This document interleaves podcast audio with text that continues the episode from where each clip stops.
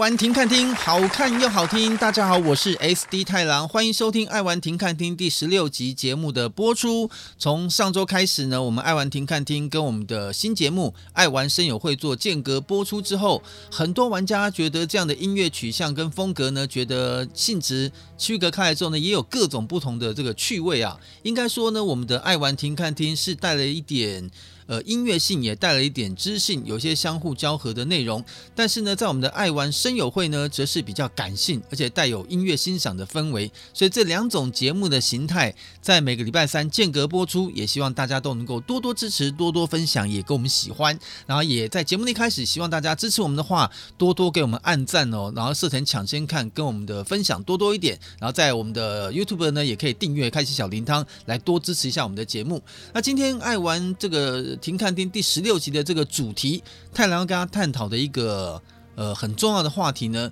就是讲呢，在网络这个世界里面，在键盘荧幕后面的那些所有的人，包含你我在内，这个大家在网络上面的一些发言或是这些意见交流所产生的一些文化现象，我想这一点呢，可以跟大家好好的探讨。呃，开始先讲理性的探讨，但是在过程当中呢。太郎会分享一下个人的一些经验，甚至一些比较真实的案例啊，跟大家做一下这个交流。也希望大家保持理性哦，不用再去做过多的联想，大家理性交流就好了。那在今天我们的节目的音乐主题呢，这个总共有三段哦，选择的音乐主题呢，游戏也是非常非常让太郎喜欢。风格很特殊、很清新的一款游戏，叫做《食人巨婴》。这个食人巨婴呢，这个老鹰的鹰，非常大的一个巨兽啊。描述的呢，就是过去有一个少年呢，可能在这个经过一些意外昏迷之后，醒来之后，发现身旁多一个非常大的巨婴。那本来一开始呢，大家互相猜忌、互相不信任。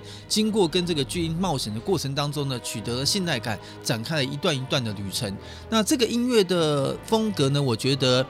呃，它比较不是属于那种音乐的曲风转折非常大的，它就是算是有点像是那种抒情音乐，但又有点像是你看看那种像史诗般的音乐的背景呢，所以音乐的表达方式哦。比较特别。那过去这个游戏的开发小组呢，也制作过另外两款游戏，一个是《汪达与巨像》啊，还有这个《迷雾古城》。像《汪达与巨像》呢，我觉得它音乐风格跟《食人巨婴》也非常的像。所以今天分享这个音乐风格呢，希望大家要仔细的聆听，因为它的音乐转折风格呢，有时候会比较特殊。刚开始你会觉得好像有些音乐。音量是不是把它关掉？其实它是音乐在酝酿，慢慢的、慢慢的堆叠之后呢，音乐声才出来。所以呢，我想每一个音乐的细节，可以在听的过程当中，可以感受到音乐制作人想带给大家一些气氛。那这一次的音乐专辑呢，它因为也是重新演奏，那演奏的这个乐团也是大有来头，是伦敦交响乐团。那除了在国际上他们非常知名在古典乐的演奏之外，他们也常常跨界跟像 ACG 的一些产业配合来做。交响乐的演奏，像我们过去知道的一些大师，像是我好像知道，像久石让也跟伦敦交响乐团合作过，像我们知道这个伦敦交响乐团也跟呃勇者斗龙系列合作过很多次，很多代的重新演奏的音乐版本，所以呢，他们也对。这种游戏的音乐呢，有相当好的一个诠释基础。除了这个伦敦交响乐团之外呢，我们也知道这个音乐制作人呢，作曲者也非常的有名，叫做古川义。那这古川义呢，过去呢在音乐创作上面，他的音乐风格哦，跟大家听完之后，你一定会觉得跟你所了解的一般的游戏制作人不太一样。那我想今天就有这样的一个节目的场合，大家也可以好好的欣赏一下。我们在在节目的一开始呢，为大家送上这个音乐呢，就是在这个游戏当中《食人巨婴》的序曲。那这音乐一开始呢，它声音乐呢比较庄严，偏小声一点点，然后慢慢的加上了一些钢琴的和声，然后慢慢堆叠起来，成为一个音乐序曲的气氛，还是有它的一些非常特别之处，我们就一起来欣赏一下。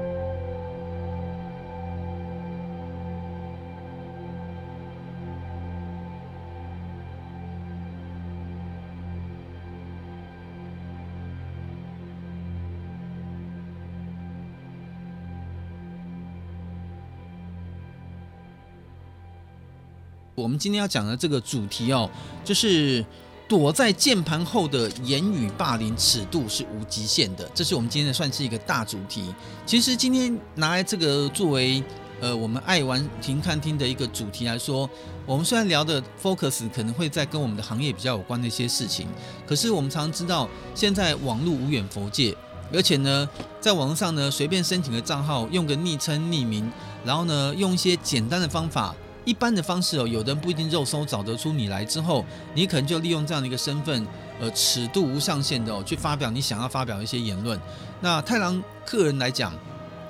我觉得你只要想做一个公众人物，像现在你不管想当 YouTuber，或者是想要当网红，或你是艺人、名人，各种在呃公共舞台上常常被大家能够关注到一些人物，你就要有个心态上准备，因为现在这个时代呢，已经是。资讯非常的发达了，只要你常常曝光在人前，你就要做好各式各样的接受赞美、批评、谩骂，或者是任何诬陷、攻坚等等的心理准备，因为你没有办法控制到在网络上每一个人的言论，所以这是一个在我们那个年代觉得一个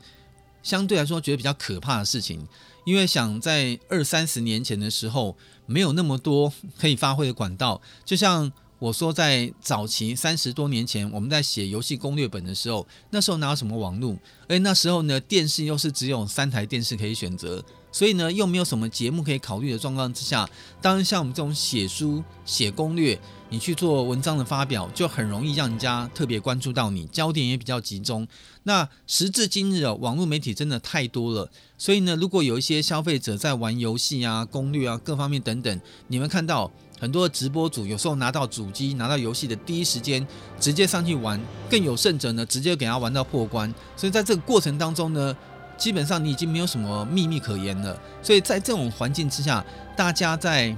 做任何事情的时候，当然要更为谨慎。那我刚刚讲这个更为谨慎呢，通常是指像我们这样的官方，呃，不管是直播主本身。或者是你公司企业本身，我们都是属于要把讯息传达出去那个人，也就是我们是在台面上荧光幕前面那个人。那这时候呢，面对躲在暗处那个人呢，你要不要谨慎呢？我反而觉得这是相反词，就是因为他们的身份比较隐藏，比较躲在键盘后面，所以他们都不会隐藏自己的所有的行为。所以有时候在发言的时候呢，太郎也会觉得哦，有时候觉得火力四射，也有觉得有些呃。族群们的发言哦，其实他们可能比较直觉。其实我常常在分享说，ACG 的一些游戏族群们，我觉得他们有个很大的特性，他们很率真，就表示呢，他们有话直说，然后他们有什么想法，他们就会直接表达。那反过来说呢，就是因为这样的一个个性，可能他们在表达方式跟情况。有时候呢会比较直接，直接不是坏事，但是你直接过程当中呢，有可能把自己的个人情绪呢放在里面之后呢，那个话语可能就会伤到人。那这个如果你说是消费者还好，那个我们可以下一段来讨论。但是通常哦，现在我们面临的压力呢会来两个单位，一个单位呢就我刚刚讲的消费者，那个玩家我们可以放在第二段来探讨。第一段呢就所谓的官方，因为你现在做一个网络媒体，你当你发表任何言论。哦，两个可能哈、啊，一个是你毫无影响力，毫无影响力你也要悲哀啊，就是你毫无影响力，你发的言呢没有什么痛痒关心，所以人家懒得鸟你，那所以那是另外一种痛苦，那种痛苦呢，大家不鸟你，你讲话不会有危险，但相对来说你做节目就做得不是很开心，因为没有影响力。那另外一点呢，就是你有影响力，这时候所有的关心就会来了，厂商的关心，呃，媒体的关心，同业的关心。呃，各式各样好朋友的关心哦，那种那种无形的压力其实也很紧张。我就举个例，好比来说，就是 前一阵子哦，在四月二十二号，我们那时候刚开始做 AC 压玩咖各式各样类型的节目的时候，因为呢，有时候呢会用各种方式跟办法去拜托也好，去找人帮忙也好，找来了一些呃比较好的货品，然后呢，这些货品呢，我们就用比较优惠的方式呢来卖给大家。可是我还记得哦。第一集播出的时候，那时候卖《动物森友会》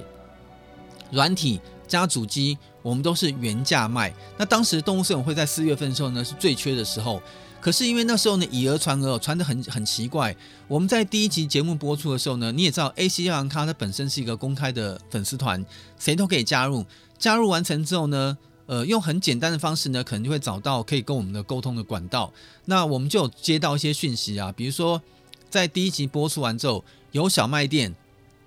可能不分青红皂白，就透过一些管道把讯息传达到这边来说，啊、呃，外面都在缺货，然后呢，你们就突然卖了一个什么机器是九千七百八的原价卖，然后呢，消费者跑到店里面就说，哎，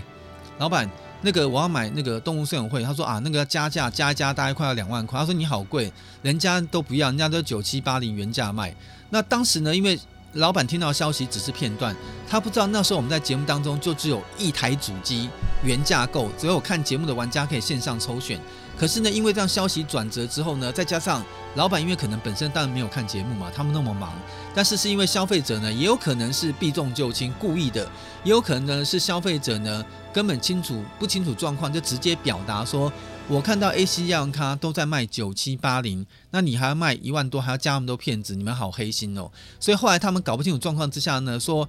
我们这个 console game 产业还是有一点点自己的内部的行规跟规矩，然后人像你这样去做来乱市场的，后来搞得我们一头雾水。去解释才发现呢，根本我们那天活动就只有一台主机。我承认那时候呢，动物森友会的游戏片呢，我们是卖的多了一点，但是我们也没有卖贵的价钱，我们就是按照官方的原价卖。你说官方如果卖一千块，我卖一百块，你当然可能说你们出来乱的。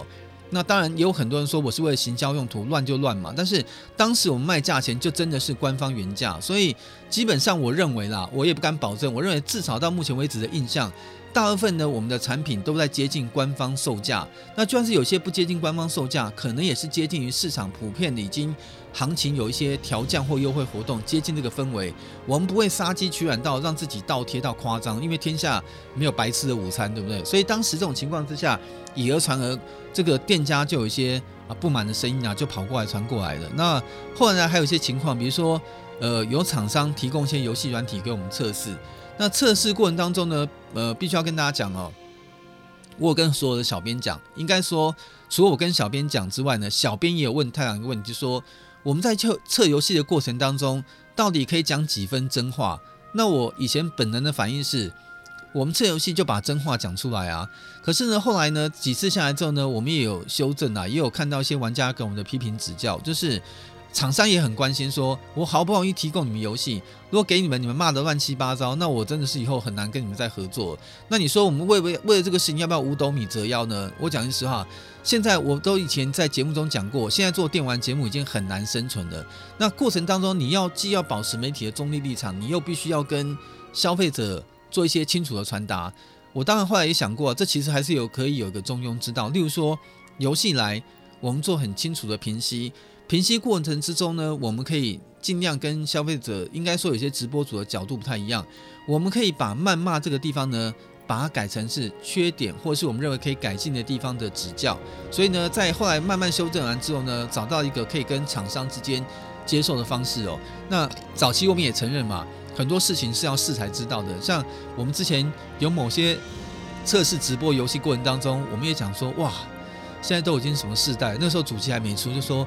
都已经到 PS4，都已经到 S 八十万这种等级了。我刚刚眼睛一花，我仿佛又回到了 PS2，一这个一觉醒来，回到开放前，说哇，怎么游戏画面长成这个样子？那那当然嘛，戏法人人会变，各有巧妙不同。游戏引擎长在那边，有的厂商 就是不会用嘛，那没办法嘛。那你也不要硬凹了，说游戏我知道是这样，我就想把它做成复古风，那这个也凹得太惨了一点。所以我当然也讲，很多游戏公司也要拜托你们啦，就是现在硬体。主机性能都那么强了，如果你们一个正规有名有姓的大公司开发游戏上面做的有问题的话，那你就要有那股勇气接受玩家们的批评了。就像好比前阵子我们看到那个年度的游戏大奖当中呢，最后《生还者二》拿到了年度大奖，很多玩家又正反两极的意见说：“哇塞，怎么会这样子？当初批评的这样子，那你就要接受嘛。”就是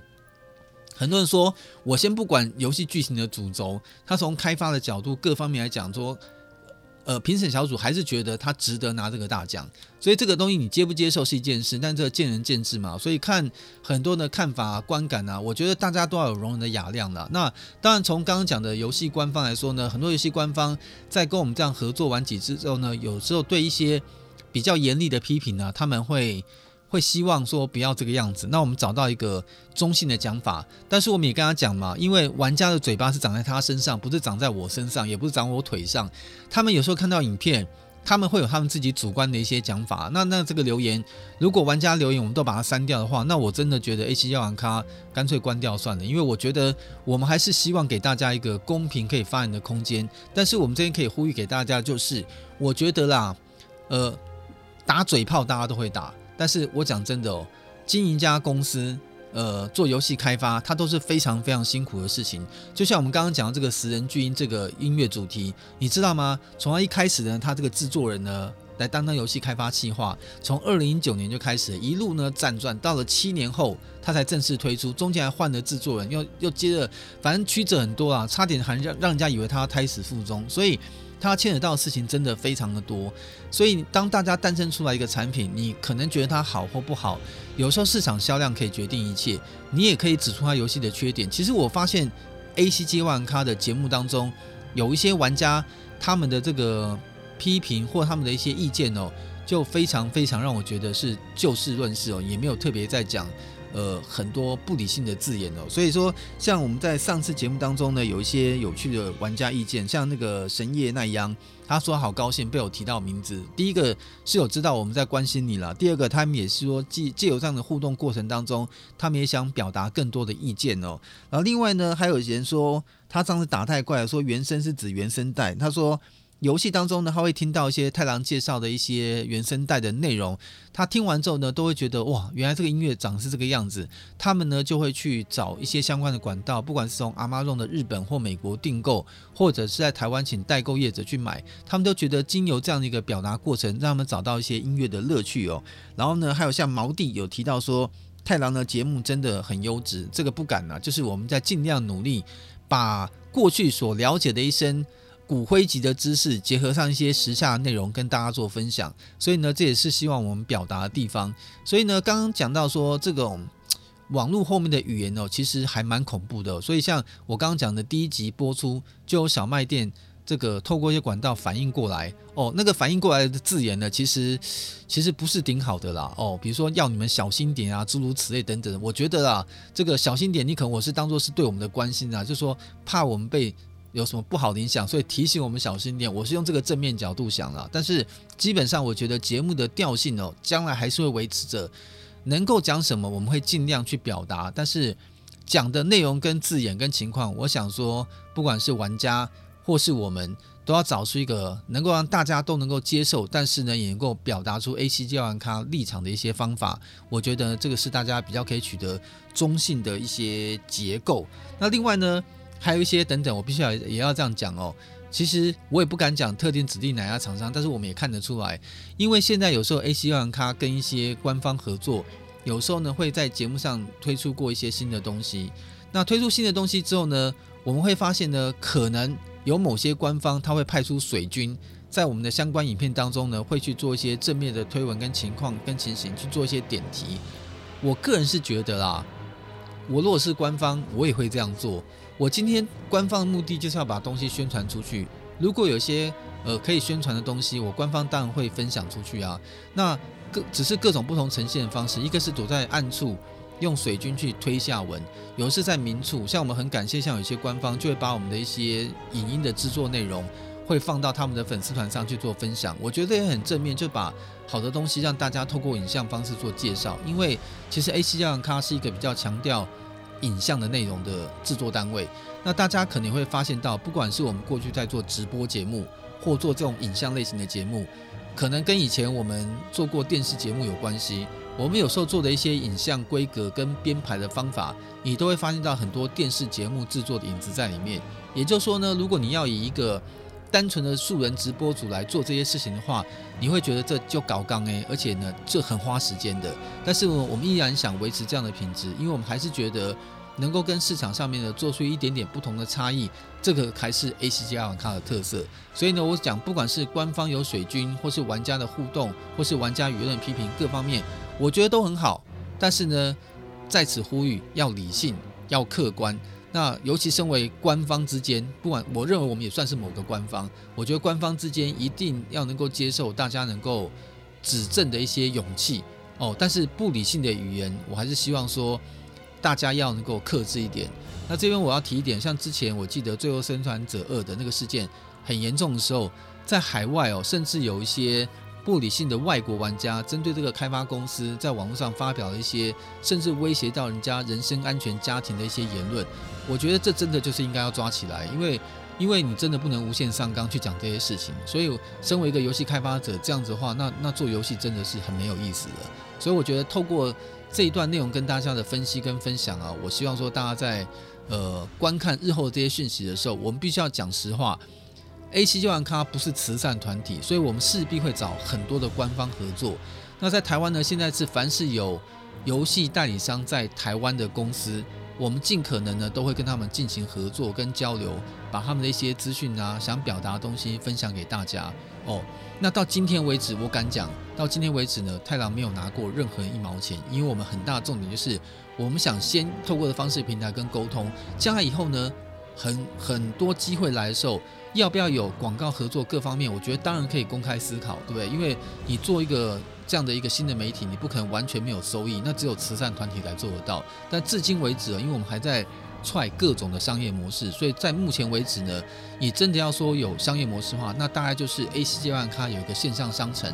经过跟消费者跟呃店家之间一些沟通。把一些好的商品在商城当中去跟大家做沟通跟分享。那除此之外呢，太郎在做所的节目内容当中，目前为止哦，还是让小编兴之所至，尽情发挥，所以呢，他们就可以做得很开心。只是呢，我们刚刚前面讲到的，在语言上面，以后我们会做一些调整，尽可能呢针对事实来沟通，而不是呢开玩笑哦，因为毕竟我们还是要比玩家的。发言来说，要再更公正客观一点点，这是我们可能要调整的地方。所以呢，也借由这个节目的第一段，跟所有官方类型的厂商们分享。我们非常欢迎你跟我们合作，但在合作过程当中呢，可能要接受我们一点点的尺度跟标准。在我们的评析之中呢，可能没有办法接受厂商一面倒的希望我们讲这个讲那个讲那个。最好的方式就是你把你的资料跟内容介绍提供给我们，你们就忘了这件事情，之后就等到节目播出那就可以了。所以我相信在这一次呢，包含新主机推出的过程当中，大家所看到的一些评析报道或你们日后。在接下来这两三个礼拜，还会看到一些有关新主机的一些分享内容。你会发现，我们讲的很多东西，不是只有一昧的完美的广告语词的称赞。我们有时候也会提出一些觉得不好的地方。我相信这样的一个持平的言论是大家会比较喜欢的，也请所有的官方能够多多支持。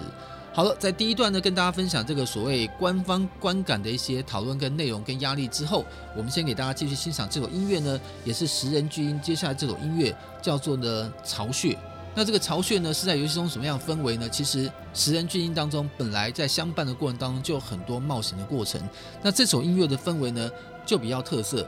它呢是整张 CD 当中我觉得大概是比较属于你要硬讲它有快节奏的话，这个是。比较有特别，它在一开始有一个音乐的酝酿气氛，然后突然的就像是好像登场前面呢出现了敌人的角色，你要进入战斗的氛围，音乐节奏突然变得比较快，然后当经过一场大战之后结束之后呢，再用比较音乐缓缓降下的感觉来作为音乐的收尾，所以呢会有一点。音乐转折气氛，你仿佛在中段那个战斗画面开始的时候，你就会感受到呢一场呢比较呢厉害的惊心动魄战斗就在这个音乐氛围当中执行。所以，我们一起来欣赏一下这首音乐。我们等下再回到 A7 爱玩咖里面的好听的爱玩听看听。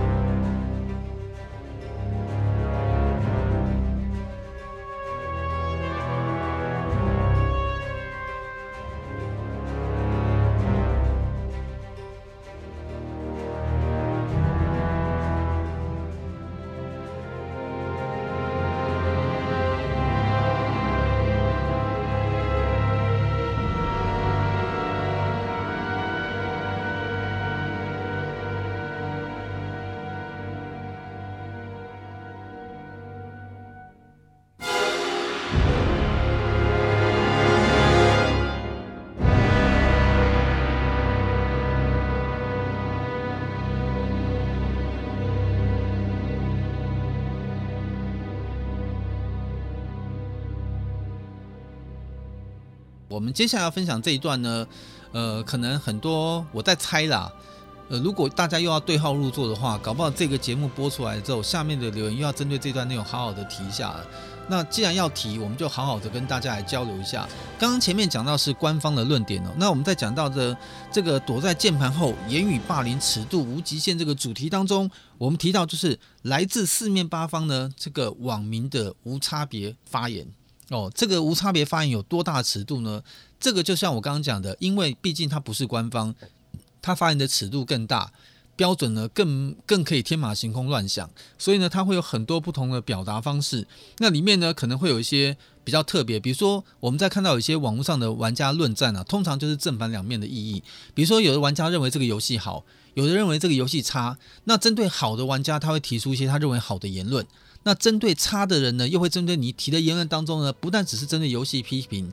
有时候会歪楼，还会直接针对刚刚某些人的讲话，直接指名道姓的攻击。我觉得讨论游戏，讨论在这个目前为止哦，玩家之间的发言火药会起来之后，那个发言可能就会发现，在看几楼之后呢，我说几楼就是几段发言之后，就会发现，诶，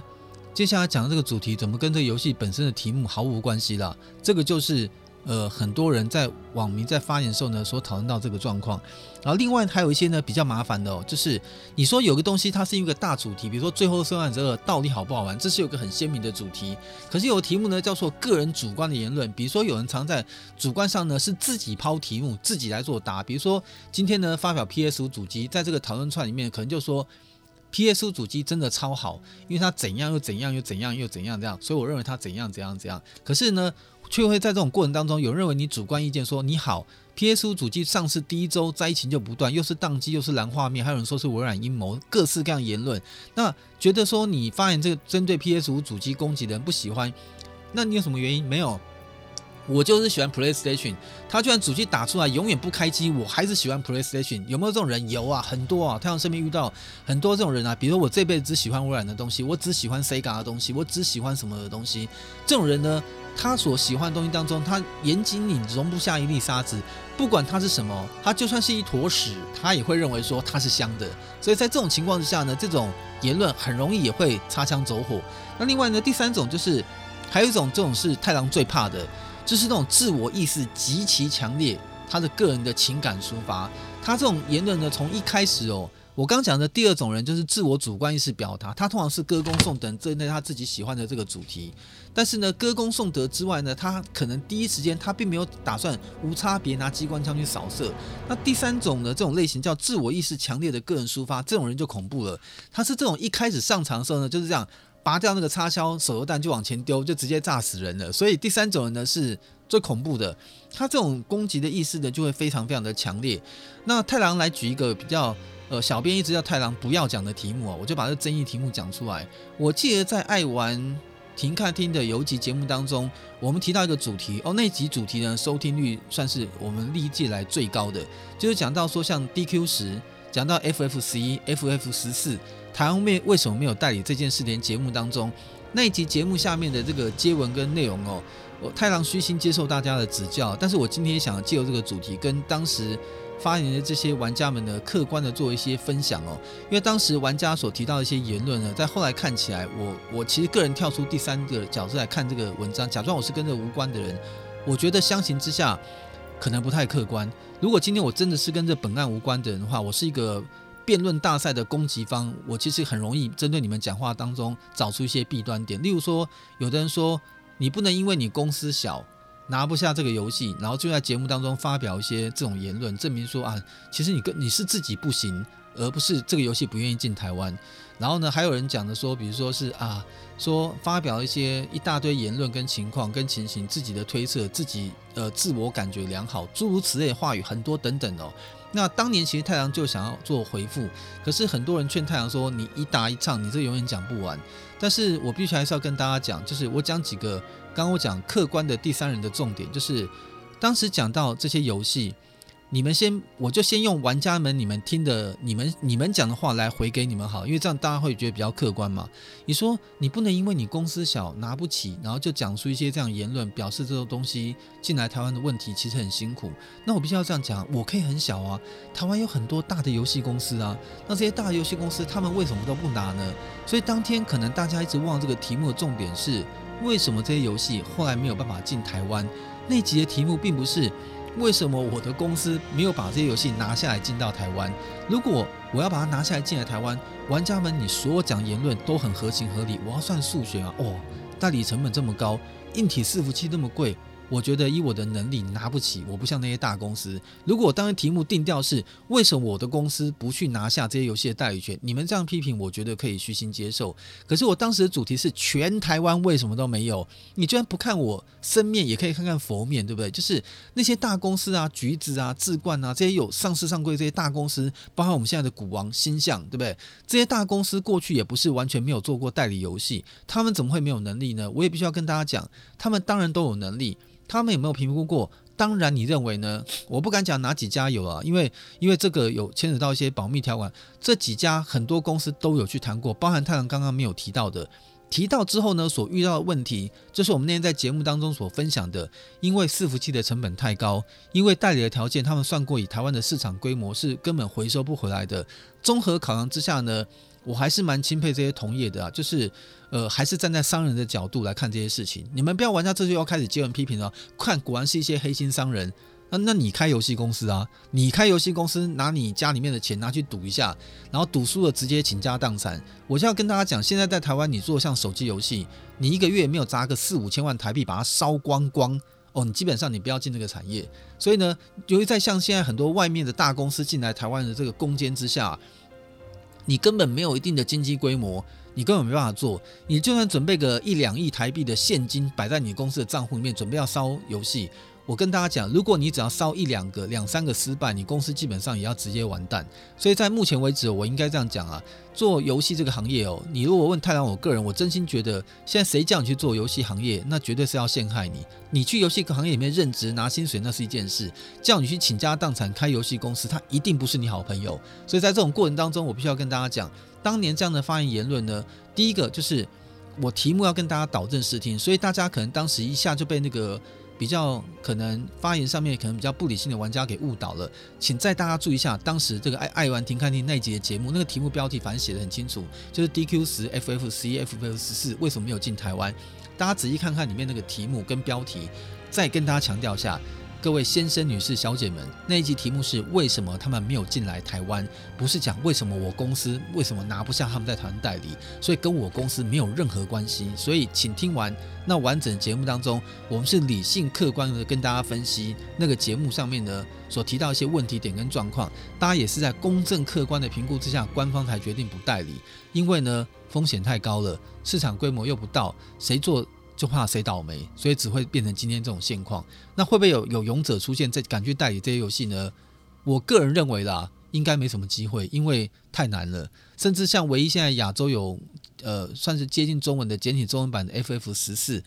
在中国我们也知道，要越洋过去玩 FF 十四中国版本的玩家们，其实数量也很有限了。所以我觉得各种商业的考量哦，当时我做一个总结，在那个当下没有办法代理的状况下，我认为就是基于刚刚讲这些商业原因。这些游戏要进台湾的几率呢，我觉得很低。或许呢，像现在看到五 G 到来，有一些大型的官方，像台哥大有一些他们在做云游戏，跟像优必达这样的公司合作，他们用云的方式呢，把一些海外游戏用用这种 mirror 投影的方式投到你的移动载具上面来玩。或许这个有可能可以达到一些这样的目的，但是那个载具的效果就不见得那么好了。所以还是要让玩家自己去评断该不该玩这个东西。那另外针对呢，玩家呃。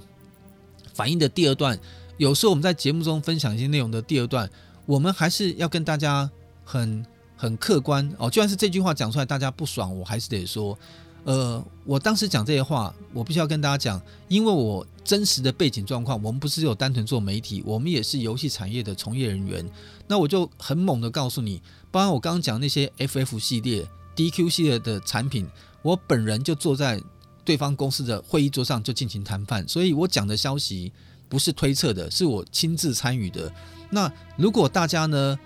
我听到有些玩家的发言呢，我猜有几个应该是游戏公司的同业，他们可能也真的跟太郎一样，有去这些公司谈过代理权。但是呢，我看到有绝大部分的发言应该是纯粹情绪的抒发。那我这边就可能大家客观分享，我也有可能被骗啊，有可能认人家认为我们公司小开出了更夸张的条件，都有可能啊。但是不管是哪种可能，这个亲爱的玩家们，我觉得有凭有据最重要。那如果说您觉得太郎当时讲这些话无凭无据，个人推测毫无信用度的话，那想请问是你坐在日本的会议桌上，还是我坐在日本的会议桌上？我这跟他们谈到很高很高的高层，甚至是我不能讲名字，是我刚刚讲那游戏的制作人都已经坐在我面前了。如果这样谈还不代表我见到真人的话，那就像我们在之前做直播节目当中讲的一样，有的人说。诶，那个太郎是真人诶，真人会对我回话诶，那当然是真人嘛。所以呢，我也是跟真人在会议桌上进行谈判，经过通盘的考量之后呢，决定这样的代理方式跟条件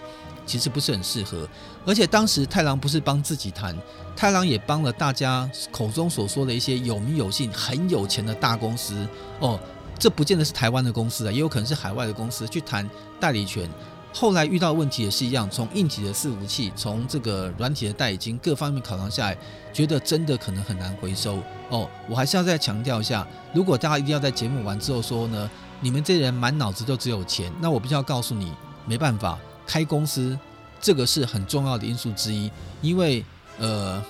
钱不是万能，但是没有钱万万不能，尤其在代理这种大游戏的过程当中，如果你没有相对的资金跟准备，什么事情都是做不下来的。所以呢，我觉得包含像我刚刚讲到这些大游戏的代理权所出现的问题，还有呢，包含太郎其实在二零一三年到二零一六年这三年期间，很多很多的时间有帮很多国际的大型公司在做呃国际版权 IP 的谈判作业，所以几乎可以说呢，呃，日本的电视台、日本的动画公司、日本的一些大型游戏公司可以见的应该几乎都全见过了，就算是不是太阳亲自见。太郎公司的一些商务部门人员也都几乎都沟通过了，因为当时很多案子谈的不见得是我们公司的生意，那可能因为太郎过去跟日本公司很多友好的关系，所以大家都希望请太郎帮忙引荐跟沟通。那多多少少在引荐跟沟通过程当中呢，也听到了非常多的一些重要情报，因为那些情报不是谣传，是代表那是商业条件。所以在谈的过程当中呢，我们也发现了很多一些市场的规则不断的在转换。那当然在节目过程当中呢。很多东西能讲，有的东西不能讲。所以像我刚刚太阳在跟大家分享的事情，就是很多那一集节目，我觉得印象最强烈的玩家，就第一个是除了就是题目可能没有搞清楚，一直在强调说你有没有能力，那个真的跟我没有能力。我刚刚讲过，不是我要代理，很多有钱的公司要代理，那个那个代理条件对他们来说呢，也是不是什么了不起的条件。我必须要这样讲哦。今天很多东西呢，跟你公司本身有没有钱，大家可能又误会了。今天我就算是身价一千兆美金好了，现在的所有游戏公司老板都很理智，他居然是有无穷无尽，就像中央印表机可以直接列印钞票这种公司，他们也都很理智。哦，我必须要讲，国内呢，呃，股票上市的前三大游戏公司的某个老板，亲口跟我讲一句话，他评估了这个代理条件，对他们公司的资金来说，小 case，不管是硬体。钱各方面代理条件都是小 case，拿下去呢也没什么问题。可他是最后不代理掉，是因为他评估赚不回来。所以大家请要搞清楚一件事：老板的思考会认为说，他这个案子有没有机会赚回来是真正评估的最大的重点，而不是代理条件。现在代理条件对很多公司来说已经不是什么了不起的事情了。但是呢，代理不是在做慈善事业，那代理完之后能不能有机会回收？他们的数学一算就会发现啊。这样东西在这个年限代理期间内回不来，他就不会去做这种事情了。所以呢，我想可能以后大家在做这种发言跟评断的时候，要再客观一点。因为今天做这个主题，我就想到说，呃，当时在那个 FF 十一、呃 FF 十四跟 DQ 十这个代理的举例的议题那个节目当中，玩家的那个那个。批评过来言论哦，其实出乎了太郎意料之外。就是我认为说，像这样言论跟情形，大家能够听到，应该觉得很值得啊。因为过去产业不会有人跟你们分享这种消息嘛。那太郎其实不是只有在做媒体，太郎从平面做到立体，从幕后做到幕前，然后呢，从媒体做到产业。就以这样的资历来说，我觉得可能碰到事情跟情况，真的比一般的呃玩家机会碰到多一点点。那我也愿意在这个过程当中呢，把一些讯息分享给大家，但是当然还是在尺度之内，因为有些像正确的金额数字，哪一个人，那真的是不能讲，因为这个这个哪天出去之后呢，太郎在商场上也不用混了，所以我只能说，我把刚刚那个讯息透露给大家，已经讲到算非常清楚。就我刚刚讲的 FF 十一、FF 十四、DQ 十这三款作品当中呢，我必须要这样讲，呃，里面很重要的比例上呢，太阳是跟着对方的公司的高层坐在一个桌上。谈判、吃饭、交流，然后呢，交流出最后结果呢，我放弃，甚至是我代表的其他公司也放弃。这是完整的过程当中，全程太阳都有参与，而且慎重到程度呢，甚至把。整个公司每一个部门主管都带到现场去，跟他让他们来拷打，说你技术行不行，你行销行不行，你营运行不行，每一个部门主管都有参与，所以我绝对不是让大家所说的纯粹空口说白话，完全没根据哦。我是坐在桌子前面跟大家谈判，你可以说我谈的条件有出入，我那我可以说我谈的不好，但是你不能说我没参与，所以在这过程当中。我必须要在这边正面的跟大家回应，在当时那集节目当中所提到的这些事情，我们其实是有凭有据的。也希望呢，大家在听节目的过程当中，就像今天节目的主题，你们可以理性的探讨。你们如果当时的问题是说，诶，太郎，你当时呢，如果就我的感觉。会不会是贵公司的营业规模比较小，所以拿不下这款产品？但是我们很想玩呢，有没有机会呢？你也可以去帮忙说动看看，有没有其他大公司愿意去代理？如果是这样的发言呢，我觉得你的最后的精神意志意志是不变的。比如说你拿不起，有没有别人可以拿？但是你透过这种方式来表达，我觉得那是理性的讨论。那甚至有人说：“诶，太郎，听你讲那么多那个情况，我倒是想请教你，因为很多人都是媒体的角色。”直接用嘴巴用讲的，但是你这消息有几分把握？那我觉得你发言也很好。我跟他讲说，哦，我的把握呢，必须要告诉你，我不是媒体，我是用商业公司以代理合作角度坐在桌上跟人家谈判，我人就在现场，所以呢，不是臆测的。那这样的话，公信力又增加又增加了几分。所以我觉得，如果是同样的发言调了一个方式，我觉得呢，这样就变成理性的沟通。那 AC 电玩咖呢，一直希望说跟大家透过网络这个平台是做。理性的交流跟沟通，我真心觉得，我们节目上现在有一些有一些呢非常理性的玩家们，他不见得支持我们哦。这些人有有些发现，他们连赞跟追踪都不见得有，但是我发现他们的接文跟发言非常非常的理性，而且呢不是只有讲空话，很聚焦的在讲一些重要的主题跟情况跟分享，所以我也非常感谢他们对这样的题目上面的一些共鸣，而且给我们一些批评跟指教，当然可以接受啊，因为我觉得。反正网络上就是公开言论嘛，又无法可管。但是我希望就由今天这样主题跟大家分享，就是因为无法可管，大家发言更要慎重。因为你发言的不慎重，第一个有可能你会伤害到人，第二个还有可能就是引引起一些法律上不必要的困扰。哦，不要以为现在网络乱讲话没有事情，你没看到最近都告来告去。其实，其实你真正要去追查的话呢，除非你人在海外，要不然基本上网络上的一些事件。台湾的有些相关的单位其实追人也追得很凶，那当然不是说代表说 AC 电玩咖要去找人出来麻烦，我们真的没那么无聊。我真的心跟大家讲，如果在发言上能够有理性的发言跟交流，我们会非常的乐意跟大家互动。但是呢，我也必须要这样讲，就是呃，如果有太多不理性的发言，甚至那个发言是容易引起网络太夸张的论战，甚至你直接攻击玩家的这些言论的话呢，我也必须跟大家讲，我们也跟小编说过，针对这样的事情跟情况呢，官方也没有办法坐视不理。我们该必要做什么动作，该要删文，该要干嘛，我们会看情况去做这个事情。但是我跟大家讲，你批评我们不会删文，但是如果你去谩骂其他的玩家，甚至那个言语已经超过了合法，甚至到违法的尺度，那我们势必一定会去主持一下正义。哦，如果这样我们都不管的话，那这个官方当的也没什么意思。所以在今天节目当中，我觉得今天讨论这两个主题哦。第一个主题呢，我必须要这样讲，官方来的舆论呢，我们会斟酌，然后会调整。但是呢，第二段呢，玩家来舆论跟情况，对我们公司的欢迎批评指教，但是对于攻击其他网友的，希望大家可以理性的讨论跟意见不同的表达，但是不要超过对人身攻击这部分的内容哦。那上次我看到有一个。人身攻击的文章，我觉得很不好，内容我就不特别提了。二次伤害，但那个文章后来我们就把它删了。我觉得你不要去攻击人家的文章，因为有的人呢，网络上现在肉搜很厉害，有的人呢，透过网络发言去点他的那个头像，然后在中国发言去找他 FB 的账号，然后看到 FB 账号的本人的长相，就开始针对宅呀各方面事情就做一些人身的批评。我觉得那真的是非常不好。其实我要跟他跟大家讲，针对这样言论呢，好像。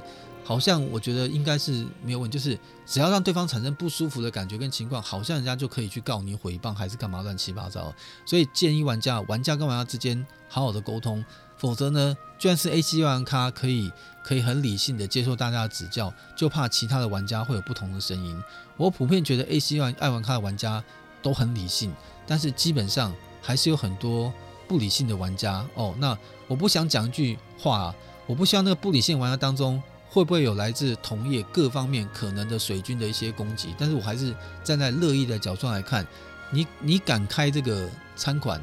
你就不要怕厨到敢到厨房里面就不要怕热。所以我们这样理性的分享，也希望大家理性来回应我们。我们很乐于跟大家做一些好玩的交流哦。就像我们最近爱玩声友会播出之后，有很多玩家们就会觉得，透过这样纯音乐的分享跟音乐主题的交流，大家觉得很有意思，跟爱玩停看听的。调调性就不太一样，因为爱玩停看听还是有一些知性的主题，是以主题的内容的交流为主。那声友会就纯粹的像是爱乐电台一样，强调是音乐。那像有个玩家就听了之后呢，很期待太阳说，是不是可以介绍一下伊苏果的音乐？那太郎也跟他讲过，伊苏果我们在爱玩的停看听当中曾经有介绍过一两集他的动画跟他的一些音乐。但是呢，既然这个玩家有这样的需求跟期待，我们上次也跟大家说，你有想听到的主题。你想要了解的一些事情，或是你想要跟某个玩家所讲的话，或是你想要分享的东西，我们都很乐于你在我们的节目的留言板上发言。那像现在 Podcast 的里面呢，我们首推是 Apple，Apple 在它那个 Podcast 的平台里面有留言板，你可以留言给我们，我们都会去看。要不然的话呢，你也可以在我们 AC 爱玩咖这个节目当中的粉丝团所公布的节目内容的下面的一些连连言留言的区域，可以留言。或者到我们 YouTube 的频道 AC 爱玩咖去看每一集标题的声友会，或是我们的停看听，也可以在节目里面留言，我们都会有小编跟太郎本人有时候都会去看这些东西，跟大家分享。那如果你还有更多好的意见，也不吝请给我们指教。但是呢，就像今天主题讲的一样，请大家理性客观谈事情哦，不要有太多情绪。如果呢，今天去看一个节目，或者是做某件事情会让你本身就不开心的话，那还不如不要做。让自己不开心干嘛？对不对？就像太郎，有些朋友最近要拉我去电影院看恐怖片，我刚刚说我去看恐怖片才是见鬼。为什么？你花了钱去电影院，让自己下半个死，下了两个小时，何必嘞？哦，知道太郎的一些故事的朋友知道，我是在电影院看《侏罗纪公园》都会在里面抽筋的人，我干嘛去电影院看恐怖片？神经病嘛！所以做事情让自己不开心，那是对不起自己的事情。所以希望大家做事情。玩游戏、看节目都开开心心，好不好？今天节目呢，跟大家声友会呢，我们的听看听分享这个主题，希望大家会喜欢，也希望呢，我们接下来间隔播出的爱玩声友会，大家能够多多支持。在今天节目尾声，也给大家送上我们十人巨音的一首好听的音乐，这个音乐呢叫做 Flashback，那是不是？脑海中闪过的回忆或记忆呢，或者是一种倒叙的方式去感觉呈现呢？这样的音乐风格呢，希望大家也会喜欢。那这个音乐呢，会比较特别哦。它在音乐一开始呢，我觉得这首音乐呢比较特别。我真的觉得一开始我就觉得，哎，我音量真的没拉。刚刚节目一开始强调就是这首音乐，它一直慢慢演奏到差不多四十五秒的时候呢，你就会觉得那音乐突然豁然开朗，好像就在你前面打开一扇门，阳光射进来，音乐慢慢的扬起来之后呢，后来呢，经过一段过程当中，它音乐又慢慢的淡下去，然后一直到了两分十八秒的时候呢，又会有和声合进来，然后最后呢，和声之后呢，跟着音乐慢慢的往下沉，往下沉，最后一起归于平淡。哦，这样的音乐风格有这种高高低低的起伏，好几段的波折，我觉得非常特别。就像我们玩游戏的过程一样，就是会有高高低低。希望大家会喜欢，也希望呢支持我们爱玩停看听的朋友们多多呢给我们按赞、分享，然后呢设成抢先看，也多多在 YouTube 里面呢给我们订阅设小铃铛。希望大家多多支持哦。今天感谢大家收听我们的爱玩停看听，隔两周的礼拜三我们再见喽，拜拜。